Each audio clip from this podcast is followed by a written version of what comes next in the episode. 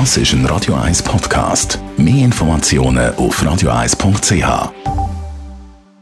Um das geht's jetzt.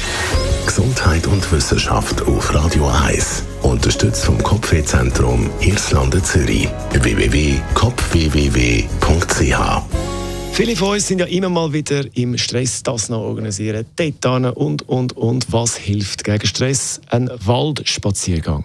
Draussen ein bisschen laufen ins Grüne in den Wald. Die Bestätigung liefert uns jetzt die US-amerikanische Studie von der Universität Michigan, dass das eben auch wirklich so ist. Da heisst schon 20 Minuten gehen spazieren im Wald oder einfach im Grünen draussen senkt das Level vom Stresshormon deutlich.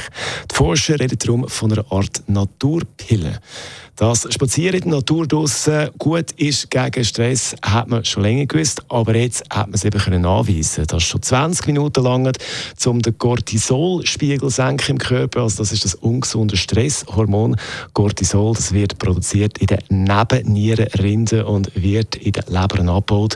Und wenn der Wert eben lang zu hoch ist von dem Cortisol wegen chronischem Stress, dann geht man davon aus, dass es der Auslöser ist für Übergewicht, schwaches Immunsystem Immunsystem, Herz-Kreislauf-Probleme, Depressionen und, und, und, und. Also Fazit, wenn man gestresst ist, ab in den Wald, hilft gegen Stress. Aber ganz wichtig, Smartphone die Heilabe beim Spazieren oder abstellen, weil sonst ist die ganze Übung dann für Katz. Das ist ein Radio 1 Podcast. Mehr Informationen auf radio1.ch.